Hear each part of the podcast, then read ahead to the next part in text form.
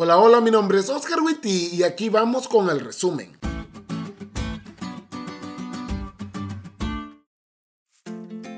Volver al inicio.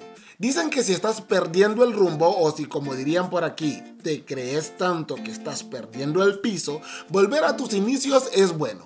Pero también es importante que volvamos al inicio en nuestra fe. Muchos queremos hablar de profecía, de la justificación por la fe y el acta de decreto que quedó clavada en la cruz, pero no sabemos qué hizo Dios en cada día de la creación. ¿Por qué defendemos el matrimonio heterosexual o la santidad del sábado? Por eso esta lección nos hizo volver al inicio, al Génesis. Realmente aprendimos mucho, pero en este resumen que nos regala nuestro gran amigo el pastor Joshua Reyes, trataremos de enfatizar tres cosas. Todo lo creado tiene su origen en Dios. Colosenses 1, 16 al 17 dice, porque por medio de Él fueron creadas todas las cosas en el cielo y en la tierra, visibles e invisibles, sean tronos, poderes, principados o autoridades. Todo ha sido creado por medio de Él y para Él.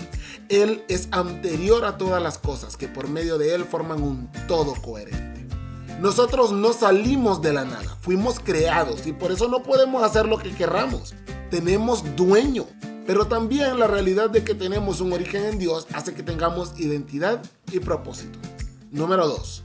El sábado y el matrimonio son bendiciones otorgadas antes de la caída. Estas dos maravillosas instituciones son recordatorios del ideal de Dios para todos los seres humanos.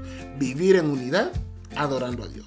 Y durante todo el tiempo que estemos de este lado de la eternidad, su correcta observancia serán un pedacito del cielo aquí en la tierra. Y número 3. A través de Jesús le pertenecemos a Dios por creación y por redención. La frase soy de Jesús tomó mayor relevancia para Omar el día que se bautizó. Este chavo abrazó al pastor y llorando le dijo, ahora soy doblemente de Jesús, porque Él me creó y ahora me salvó. Sí, fuimos creados, tenemos dueño, pero también somos rescatados del pecado por medio de la redención. Jesús pagó el precio de nuestra salvación y por eso le pertenecemos doblemente. Finalmente, la mejor respuesta a la pregunta de dónde vengo y hacia dónde voy es Jesús, porque de Él venimos y hacia Él vamos. Y espero que te estés preparando para ese encuentro.